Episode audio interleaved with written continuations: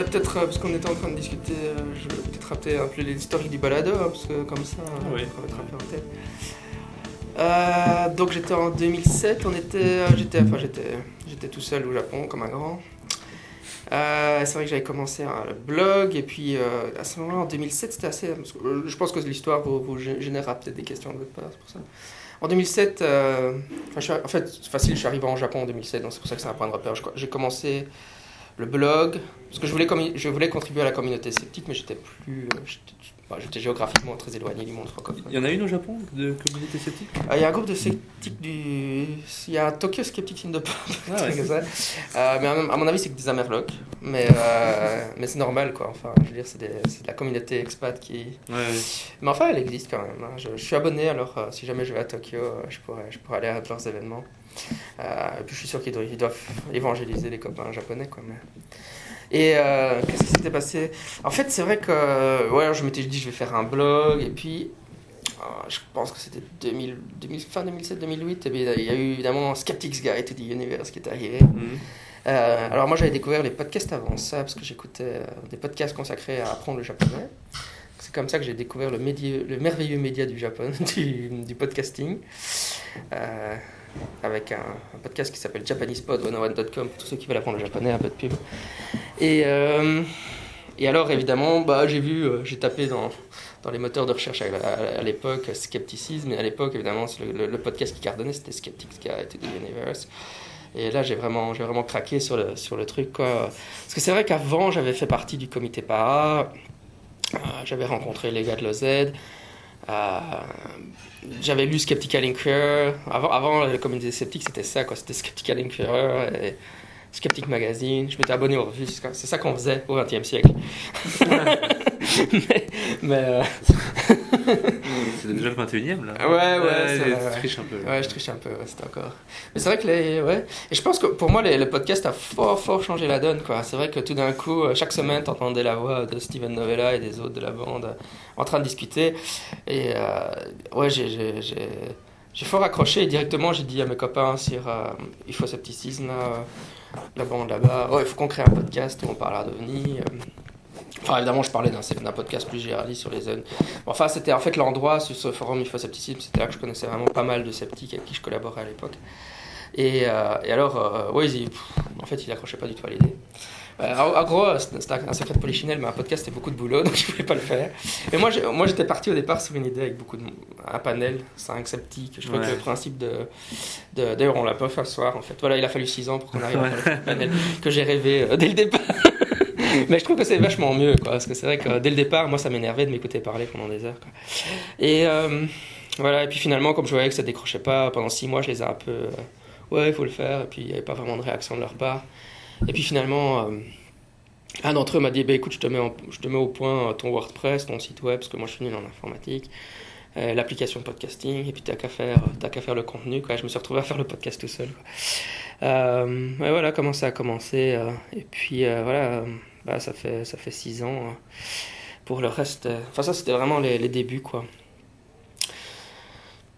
Sinon, j'ai pas, pas. Bah oui, il y a Nicolas Gauvry qui est venu assez vite. En fait, c'est vrai que, vrai que finalement, pour moi, l'histoire importante du podcast, quand, bah, comme de, comme Bruxelles Sceptico Pub où on est pour le moment, c'était. euh, Moi, en fait, j'essayais de, trouver des gens pour m'aider, quoi. C'est vrai.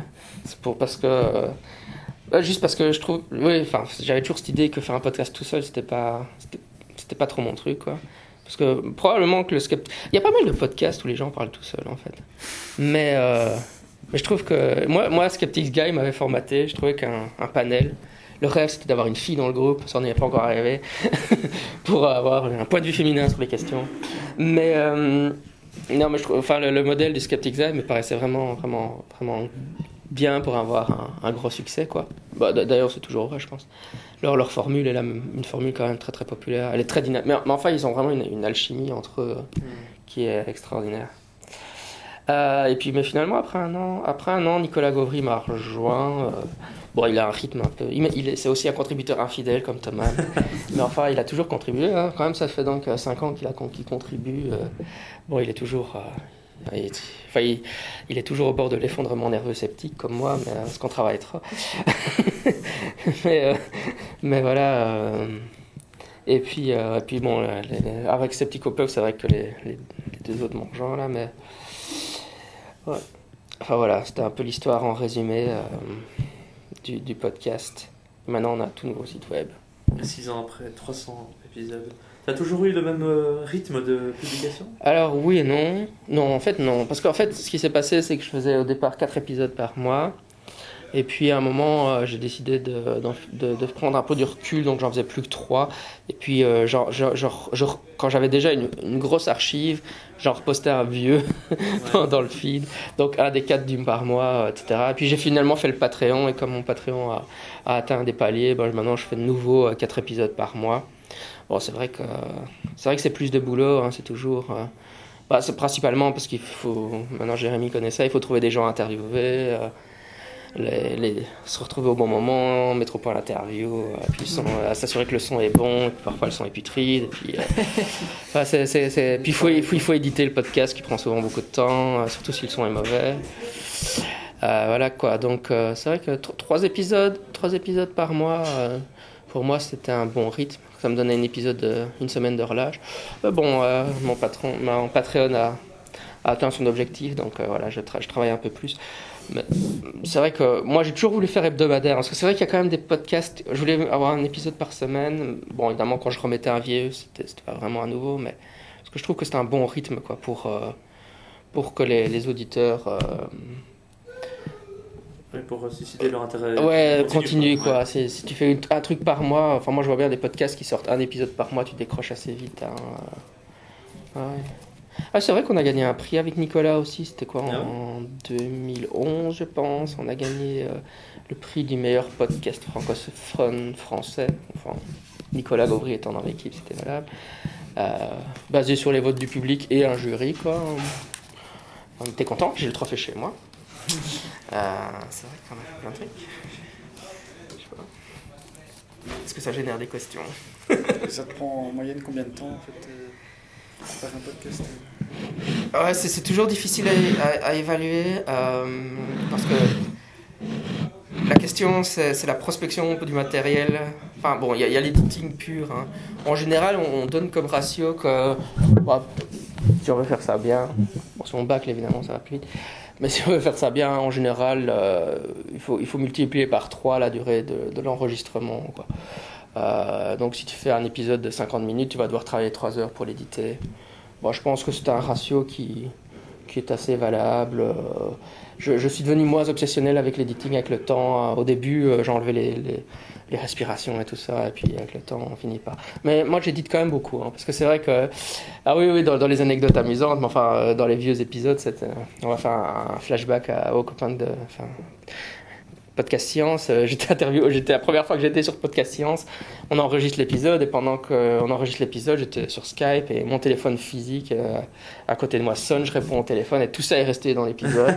alors, alors que moi, ça m'était jamais venu à l'esprit, quoi. J'ai dit tous ces machins là, ça m'arrive, moi je- j'édite beaucoup, quoi. Enfin, euh, ça arrive régulièrement que. Mais, mais eux, ils ont résolu le problème de l'editing. Ils mettent, ils font pas d'editing. Ils mettent, ils mettent un générique d'intro, un générique de fin, et puis tout ce qui arrive dans l'interview est dedans. Mais franchement, ça c'est, ça Ça, tu gagnes beaucoup de temps. tu gagnes beaucoup de temps à l'editing. Euh, parce que mettre juste de la musique, ça te prend quoi 20 minutes allez, Ouais, c'est- c'est pas compliqué. mais, euh, mais quand même, c'est chaud, quoi. Parce que franchement, euh, si tu. Ouais. Ouais Ça, c'est pas mal de travail. Après, là, je pense que le plus gros, c'est la recherche des invités aussi, contacter les gens. euh, parce que bon, il y a, quand tu as 300 épisodes, euh, t'as déjà, il y a déjà pas mal de gens, euh, tous les gens un peu connus, euh, ils sont passés, quoi. Donc, euh, si, tu, si tu veux faire un sujet très spécifique, bah, il faut chercher des gens que tu connais pas, il faut les contacter, eux te connaissent pas non plus. Donc, là, c'est quand même beaucoup de, beaucoup de prospection aussi. Oui, c'est vrai que je, je me prends bon, pas mal de refus dans les interviews pour, pour des reverses. Il y a des gens qui, qui, qui, qui écrivent bien mais qui se sentent pas à l'aise à l'oral. Il y a des gens qui, qui ont écouté un de mes épisodes et ils n'étaient pas d'accord avec le contenu de ce que je racontais donc ils ne veulent pas venir. Moi je leur dis toujours, euh, c'est pas une raison pour pas venir, hein, on, on discute. Quoi. Bah, ça, ça, quand même, je dois dire que j'ai-. Ça, ça a été un choix que j'ai fait depuis le départ, mais euh, je suis assez content du, du résultat parce que j'ai réussi à, à créer une sorte de. de hum, en tout cas, dans, les- milieux, les gens savent que je suis pas un intervieweur agressif, quoi. Et, euh, Euh, par exemple, le dernier, euh, j'ai eu un apologiste, là, il y a, un apologète, euh, il y a, deux mois, là. Il a dit, il m'a- écouté, il m'a dit, bah oui, je, enfin, j'avais, je voyais qu'il avait aperçu que j'avais une bonne réputation. Il m'a dit, je vois que tu es un athée, mais t'es pas agressif et tout, donc je veux bien revenir. et d'ailleurs, il a fait la pub de, son interview sur, sur tous ses réseaux sociaux. Donc là, je suis assez content de ne pas avoir ré- une réputation de vous venez chez moi pour vous faire casser. Même si parfois ces épisodes sont ceux qui font réagir le plus les sceptiques en disant mais t'aurais dû le casser. mais mais tant, qu'on est sur ce sujet-là, c'est vrai que j'écoutais un, podcast de parapsychologie qui s'appelle Skeptico qui, qui est un, un faux podcast sceptique. Donc le gars l'appelait Skeptico, mais en fait il est un tenant de la parapsie. Et il fait venir des sceptiques et alors euh, hyper. Enfin lui, lui, lui est vraiment. euh, il fait du rentre dans l'art de ses interviews. Donc j'ai écouté parfois des interviews qu'il faisait de Charmer ou de Richard Wiseman où il leur rentrait dedans en disant vous racontez des conneries, etc. Mais, euh, nonobstant la qualité des arguments des uns et des autres, c'est juste pénible à écouter. Des gens qui se font, qui surent dessus, euh, même si le sceptique reste zen de l'autre côté, tu, tu, t'es- tu- tu sens l'agacement des deux, la tension qui monte, Ouais. et, euh, et tu ah, t'as, t'as juste pas, juste envie d'écouter ça, quoi.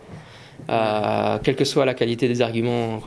C'est juste. euh, Ouais, je- D'ailleurs, c'est probablement un point qu'il faut- qu'il faudrait peut-être rajouter dans le précis de réfutation, c'est que quand tu rentres dans des discussions comme ça, il faut le faire de la façon la plus dépassionnée possible. hein.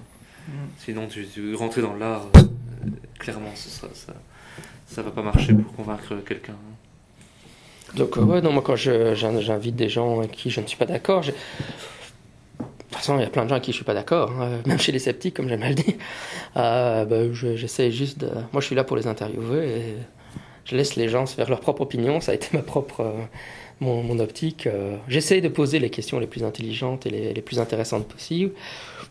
Et euh, voilà, c'est l'occasion un peu de rentrer dans leur, dans leur mode de pensée, justement. euh. Euh, mais euh, mais pff, écouter des gens s'engueuler pendant une heure sur un podcast, c'est pas. c'est- C'est c'est ni gai pour eux, ni gai pour moi, et ni gai pour les auditeurs. Vraiment. Enfin voilà. Enfin, c'est des choix que j'ai faits il, y a- il y a très longtemps, mais en espérant que ce soit les bons, quoi. Euh, Et l'avenir du podcast? Eh ben, je démissionne et c'est toi qui le reprends. Alors, il va tomber en flèche euh, à vitesse. Maintenant que Jérémy a fait un beau web.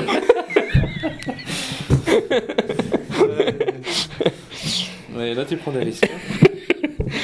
Non, j'ai pas, j'ai pas, j'ai pas spécialement l'envie d'arrêter. euh. Ouais, ça, ça m'est arrivé d'avoir envie d'arrêter simplement parce que c'est souvent beaucoup de boulot. Et puis parfois je m'en prends plein la gueule pour pas un bal, hein, ça c'est clair. Euh, Enfin bon, ouais, ça, ne sert à rien d'é- d'évoquer des mauvais souvenirs, mais c'est vrai que je, je, je me fais critiquer par des sceptiques, euh, des zététiciens. bon. Mais euh, oui, alors, alors parfois, euh, parce qu'en fait c'est vrai qu'il y, a- un effet, on travaille énormément et tout, on se dit merde, si c'est pour, pour se faire engueuler par son propre camp, c'est un peu, un un peu con. Mais euh, enfin ça arrivait un certain nombre de fois au cours des années, mais euh, dans le dans le fond. Euh, oui, alors sur le coup, ça m'arrive d'avoir. Non, en fait, en fait c'est vrai que c'est la, c'est pas la déprime sceptique, c'est le burn-out sceptique. hein. Le burn-out sceptique, c'est bien établi scientifiquement dans la littérature. Ah oui Donc ça m'arrive d'avoir du burn-out sceptique. euh, alors voilà. Mais euh, en fait, euh, en fait j'ai. Ouais, j'ai- toujours tenu bon en fait finalement. Mais c'est vrai que c'est, il y a quand même pas mal de sceptiques. Ouais, par exemple, Dorian là qui, qui- il a décidé de prendre une année de repos. Et dans le fond, je peux le comprendre. hein. Mais je crois que moi, ce qui m'a, toujours bien plu dans le podcast, c'est que j'apprends plein de trucs en le faisant. Euh, ça te force à parler avec plein de gens intelligents. Euh, ça me force à lire sérieusement, à préparer. Bah là, voilà, on a, on a bossé sur les articles. En fait, je le fais de manière purement égoïste pour plein des trucs. Mais euh, et je pense que je serais pas, je, je ne serais pas prêt à, je ne serais pas prêt à, à- à sacrifier ça, quoi. Donc, euh, ouais, non, j'ai encore, j'ai encore la motivation pour le faire de longues années, je pense. Et sur le format? Même format ou un format qui évolue ou... Ouais. L'interview, tu, tu parlais du, du- du- du panel et, que c'est vrai qu'on est maintenant un peu plus euh, à contribuer euh, plus ou moins régulièrement euh, au, au podcast. Est-ce que, est-ce que le format peut évoluer à partir de ça? Oui, le, le- le- le format pourra, pourra évoluer. En tout cas, moi, je suis intimement convaincu que le, les épisodes où on parle tout seul, c'est chiant. quoi. Ça, c'est Ouais. clair que j'évite un maximum de le faire.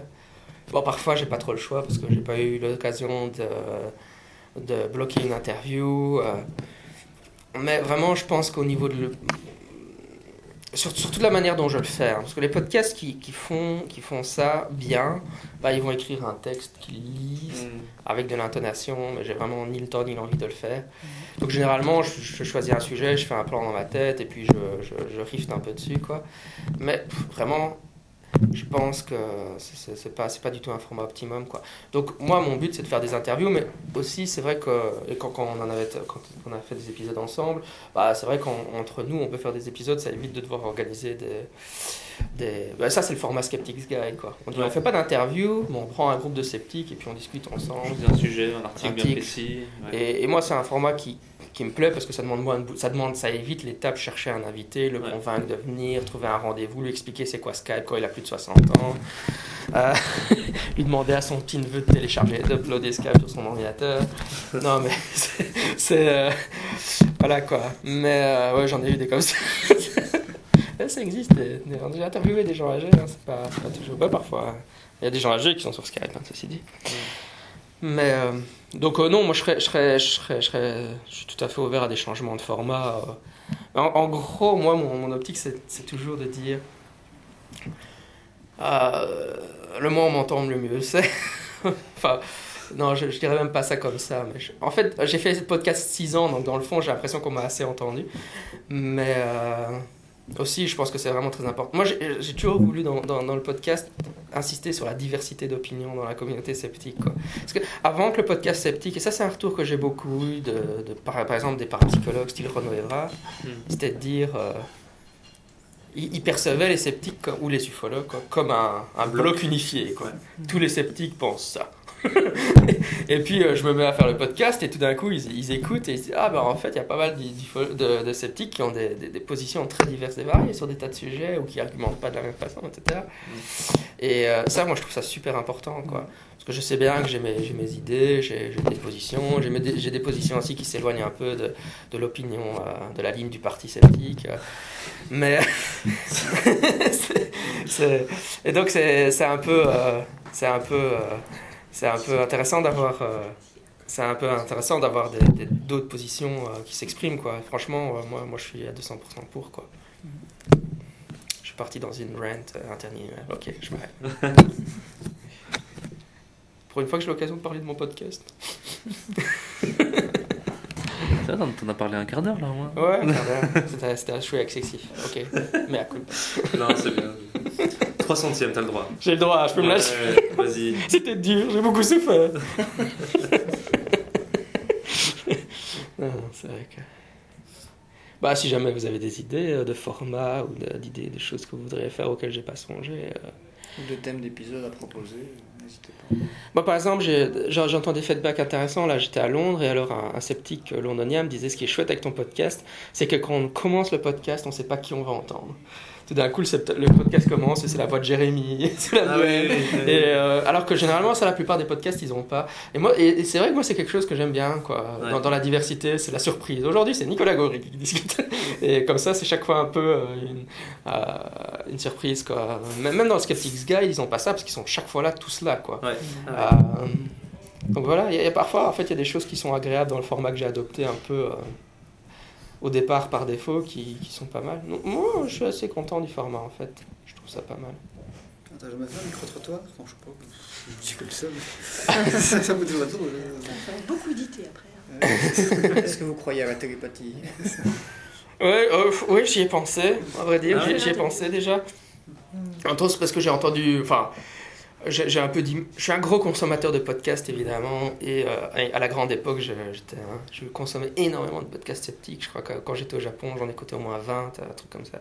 Et c'est vrai qu'il y a des podcasts qui l'ont fait, c'était- sympa, Euh, mais euh, finalement, je l'ai jamais fait parce que je pense que c'est beaucoup de boulot pour, pour pas grand chose. Mais c'est vrai que par exemple, quand on a la, truc science là. qui vient à Beauvechin, je te dis ouais, je- j'étais en train de me dire bah ouais, on pourrait, on pourrait poser des gens aux questions qui viennent au stand. Et puis après je suis là non, on va pas faire ça, c'est trop de boulot. Mais le problème de, de, de, de ce genre de choses, c'est aussi l'editing, tu vois. Une fois que tu, tu fais ça, euh, ça bah, parce que tu as des fichiers indépendants et des différentes personnes. euh, C'est un gros travail d'édition. Ouais, c'est un gros travail d'édition. Euh, Ouais. Par, par contre, on pourrait imaginer si on est à un événement sceptique de, de taille importante, de dire, bah oui, au lieu de, au lieu de faire une interview, euh, on fait un micro-trottoir des sceptiques Ouais. qui sont présents. Euh, ouais. J'ai jamais vraiment eu l'occasion de le faire. Peut-être qu'à l'UZ, j'aurais pu l'université d'été de l'esthétique, j'aurais pu le faire, mais euh, il y avait d'autres choses quoi. Donc. Mais euh, et à Berlin, bah, on n'était pas assez de francophones, donc il y avait beaucoup d'Américains de. Parce que généralement, quand on va à un congrès international de zététique ou de scepticisme, les francophones, ils viennent pas. Ouais, enfin, qui, qui va à Londres pour le congrès zététique là Euh, Personne. Euh, c'est- Parce qu'ils comprennent pas l'anglais. c'est parce qu'ils comprennent pas l'anglais. Quelle idée. Les Français, c'est comme ça. Ah oui, c'est pour ça que j'ai fait septembre. hein. Toi, tu pourrais, ouais, c'est vrai que c'est. Ouais, c'est vrai que c'est. Non, c'est c'est moi, c'est vrai que c'est une idée. C'est ça. Tu, tu, tu trouves que ça présenterait de l'intérêt? Enfin, a priori, comme ça ou, euh, Non, c'est une idée qui m'a juste traversé l'esprit. là, Ah comme ouais, ça, ouais. euh, Parce que c'est vrai que c'est- ça- ça- c'est assez rare, mais. Ouais, généralement, dans les podcasts sceptiques que j'ai entendus, c'est justement aller dans une foire, comme, comme la Phare Science. Mais tu pourrais imaginer aller, par exemple, dans une foire, euh, style euh, foire euh, New Age, Ouais. voyance et tout, et demander, euh, poser des questions là. Hmm. Ça, ça peut être euh, salon de la voyance. Ouais, salon de voyance, Salon et puis alors tu fais. euh, Tu, ouais, en, en fait, euh, en, en fait, non, mais là, là, je crois que, la- la- comme je l'ai dit, la, la- la raison pour laquelle je ne l'ai pas fait, c'est pas, c'est pas que ça présente pas de l'intérêt, c'est la demande du boulot. Mais on pourrait imaginer, on va au salon de la voyance et dire euh, est-ce que vous connaissez la zététique Vous savez ce que c'est? Poser une question comme ça, par exemple, voir ce que les gens disent. Est-ce que vous avez déjà entendu parler du mot? C'est vrai qu'ici, on a eu, bah, c'était une petite vidéo, c'était un petit reportage, Ouais. c'était où c'était un salon de la voyance, Ouais. donc on voyait euh, un Mhm. extrait euh, du, du salon, enfin des conférences, et puis après, tu avais le. bah, le Mais il debug. interagissait pas vraiment. Non, non, justement, donc ça, ça- je sais pas. je sais pas. Ouais, moi, moi, je- moi, moi, je, serais, je serais curieux d'aller dans un salon de la voyance et de voir ce que les gens connaissent, est-ce qu'ils connaissent le mot zététique, est-ce qu'ils connaissent le mot scepticisme, et si oui, quelle représentation ils en ont, quoi, ça serait pas mal. Parce que les milieux de New Age, c'est vraiment un milieu particulier, donc euh, je sais pas trop euh, comment, comment, comment, qu'est-ce qu'ils qu'est-ce qu'ils nous diraient sur, sur les zététiciens. Ouais, ça, ça pourrait être sympa. Mais en fait, c'est une, c'est une opération à faire. On met, Ouais. on met. Infiltration. Ah oui, il faut, il faut être déguisé. Hein, parce que- Ouais, bah, si, tu te ramènes, si tu te ramènes et tu dis est-ce que vous connaissez les zététiciens, je crois que tu seras assez grillé assez rapidement. Ou alors tu poses une autre question, mais euh, est-ce que tu ça peut influencer la réponse que tu reçois s'ils Ouais. savent que toi t'es zététicien. Oui, Ouais, c'est sûr. certainement. ouais. Alors, tu mets un t-shirt, je déteste la zététique. Est-ce que vous êtes Non mais t'as un voyant qui débarque ici, il te demande qu'est-ce que vous pensez de la voyance. Enfin, être un peu. Enfin, le fait de savoir que c'est un voyant, tu vas lui répondre différemment. Mhm. Au début, tu le flattes, et après, tu fais oui, vous savez, il y a des opposants, qu'est-ce que vous en pensez? Voilà, on a compris. Ouais. Ça, tu à la l'édites place de après, donc la partie où tu le flattes, tu. Mais même dans les événements, c'est toujours, euh, c'est toujours délicat. Par exemple, euh, au Kaipan, euh, parce que moi je me dis j'aime bien couvrir les événements parce que les gens qui vont pas au congrès, moi je pense que c'est important d'aller au congrès. Euh, bon, je, je dis pas qu'il faut aller à Londres par exemple. C'est, toujours une question de moyens, mais je dis si vous avez l'occasion de temps en temps d'y aller ou euh, voilà, moi j'en ai fait trois dans ma carrière. Enfin, j'en ai fait, deux. En fait, j'en ai fait deux dans ma carrière de sceptique. Là, j'étais à la Parapsychological Convention. Bah, je pense qu'il faut, il faut essayer de le faire quand dans la mesure du possible. Donc, moi, j'aime bien couvrir ces événements-là, mais c'est- jamais facile. Et c'est vrai que si je dis je vais interviewer les gens sur place, bah, tu vas avoir un effet euh, d'intervieweur. hein. Euh, par exemple, euh, enfin, euh, bah, comme, tous les journalistes, mais je veux dire, j'ai interviewé Renaud Evrard sur la para- Parapsychological Convention. Bon, il était dans le comité d'organisation, donc forcément, je veux dire, ça joue dans les réponses qu'il va me donner, même au Kaipan, si j'essaie d'in- d'in- d'interviewer un ufologue qui n'est pas un sceptique, j'avais, bon, il y a des gens qui essaient de naviguer dans les autres trous parce qu'ils savent que ces choses-là sont diffusées, quoi. Tu vois, une fois que tu sais que ça va être diffusé avec ton vrai nom, euh, tu fais attention à ce que tu vas prudent. dire, quoi. Euh, Il y, a- il y a des gens qui essayent euh, de dire je suis copain avec les sceptiques et je suis copain avec le tenant. Alors, euh, euh, si tu essaies de jouer sur les deux tableaux, ça devient vite difficile euh, dans ce que tu dois dire. Donc, je vois bien, hein, c'est des, enjeux. euh, donc, c'est pas forcément. Euh, Bah bon, ça c'est toujours. euh, Parfois, quand j'agrippe les gens, je leur dis Tu veux pas que je t'interviewe? Ils sont là, euh, non, plutôt pas, non. c'est. Bah. Ça. c'est vrai que c'est toujours aussi l'idée, euh, on n'est pas anonyme sur le podcast, hein, euh, on met nos noms, on dit nos noms, euh, voilà quoi. Je veux dire par exemple, si moi je cherche du boulot de main et qu'un gars glisse mon, mon nom dans Google, euh, il va voir euh, que je suis un spécialiste des ovnis, et s'il va pas plus loin, ça me fait déjà une super réputation pour trouver un job quoi. Il faut faire avec quoi, heureusement. Ouais, ça c'est un choix. C'est c'est un choix et Mais il y a un moment, si tu veux, tu veux continuer à travailler, tu es obligé de sortir de l'anonymat. Tu peux pas. Tu peux pas continuer à travailler en restant anonyme. C'est un peu un choix à faire. Oui, puis même, je sais pas, philosophiquement, la transparence, moi je trouve ça Mm. meilleur d'emblée. quoi. Mm. C'est vrai que ça peut avoir des conséquences après sur ta vie euh, en dehors du milieu sceptique, mais. euh, au tout début, quand, quand moi j'étais euh, modérateur du forum de OZ, euh, j'étais anonyme au début. Et puis à un moment, ouais. je suis passé avec mon, mon vrai nom parce que je- aussi pour des questions de transparence. Mais euh, c'est aussi à ce moment-là que j'ai commencé à avoir des, des menaces et des Ah, insultes. euh, Ça, ça arrive, hein. ça te fait douter quand même un peu au début. Puis après, tu tu t'habitues et tu te dis que ça fait partie du truc et qu'il faut faire avec. Oui, et puis souvent ça mène à rien. quoi. Non, ça mène à rien, mais bon, c'est parfois oui, stressant, oui, quoi. ça, peut, ça peut être stressant, j'imagine. mais- ouais, ouais. Bah, souvent, ce qu'il y, avait, ce qu'il y avait aussi au départ, moi, euh, pour l'anonymat, c'était euh, dans les, les tout premiers temps du, du blog et du podcast. Bah, si j'écris euh, sur les ovnis, par exemple, ou quoi, les gens disent Mais que- quelle est votre légitimité, quoi, en gros Ouais. Euh, quelle, quelle- quelle est votre formation ou, euh, ce, qui est, ce qui est finalement une question assez raisonnable de dire vous, bon, vous êtes qui pour parler quoi pourquoi est-ce qu'on voudrait faire confiance à ce que vous dites quoi. par exemple c'est vrai que moi je suis pas ingénieur donc euh, voilà les ufologues ils sont persuadés que pour être euh, un expert des ovnis il faut être physicien c'est clair pour pouvoir parler de la propulsion Euh, mais bon voilà euh, donc, euh, bon, c'est vrai que moi, je suis devenu, comme on me sortait ça souvent euh, sur, certains forums, etc. Je suis devenu, je, je, je, je, je fais un peu, voilà, comme ça. Euh, je suis sur LinkedIn, les gens peuvent voir mes diplômes. Euh, je, suis, euh, je, suis, je suis sur Academia, les gens peuvent voir mes publications, voilà, pour le meilleur et pour le pire. Et puis c'est transparent, comme tu dis. Ouais, ouais, ouais. S'ils veulent savoir à quel jeu on joue et qui on est, ils- voilà. Et puis alors ils me disent, bah, t'es qu'un imbécile de psychologue et tous les psychologues sont des cons et puis ils sont contents. Ils ont... Mhm.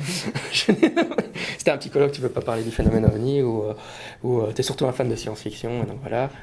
Parce que j'ai un, autre podcast sur les jeux de rôle et donc forcément je sais rien du tout sur les ovnis. Et- Enfin j'en entends de toutes sortes, c'est marrant de voir les gens qui s'intéressent à mon profil. Mais, mais euh, ouais, je crois que là, je pense que c'est vrai que moi, pour, enfin, y y a là on rentre vraiment, c'est- on peut parler des aspects comme ça, ça change un peu. Mais c'est vrai que tu te dis pour trouver un job, bon, j'ai un job, hein, mais euh, tu te dis veux trouver un job et postuler et que, que les gens googlisent mon nom, c'est vrai que c'est pas, c'est pas vraiment le profil qu'on rêverait d'avoir Ouais. euh, pour une recherche de place. Ouais, je, je lis- je lisais sur le blog, euh, c'est euh, pas chez nous ici, euh, de Orac, hein, Mhm. David Gorski, euh, euh, qui, qui publie euh, ses Respectful Insolence, mais aussi sur euh, Science-Based Medicine, et qui raconte effectivement qu'il a déjà eu des gens qui écrivaient à son université pour le faire virer. Quoi. Ouais, non, j'imagine. Et qu'heureusement, ces, ces, boss ont respecté sa liberté académique de pouvoir euh, traiter de sujets qui n'ont rien à voir sous son vrai nom. et- Non, ça peut être un problème. Mais c'est vrai que ouais, ça, ça peut. Ouais. Ouais, ouais, ouais, c'est vrai que bon, ça, c'est des choses qui, sont, qui arrivent, qui sont assez désagréables.